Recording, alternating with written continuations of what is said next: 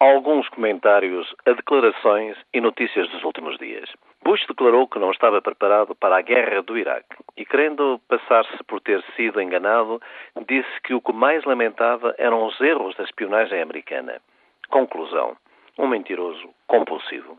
Na indústria automóvel americana, o patrão dos patrões afirmou que, se obtivessem as ajudas estatais que tinham solicitado, estava disposto a ganhar um dólar simbólico por ano.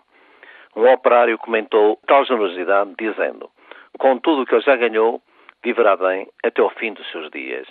Nada mais a acrescentar. Aqui na Europa, o Sr. Trichet, do Banco Central Europeu, depois de nos últimos anos ter travado o desenvolvimento com juros altos, procedeu agora à mais alta descida quando tudo está em crise para, segundo disse, impulsionar as economias. E ninguém o mandou dar uma volta. Na nossa terrinha, a inefável Ministra da Educação declarou na Assembleia da República que estava disposta a mudar o modelo de avaliação, mas só lá para as vésperas das eleições. Coincidências.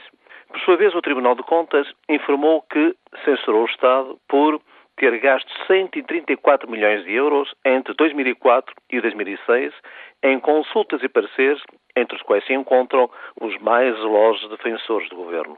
Resumindo, diz-me quem te paga e eu dir-te-ei o que defendes. Por último, ficamos também a saber que o Tribunal de Contas resolveu auditar cinco obras que tinham derrapagens de milhões. Para quê? Para fazer recomendações para que os mesmos erros não se repitam. Note, senhor ouvinte, recomendações. Podemos então ficar todos tranquilos.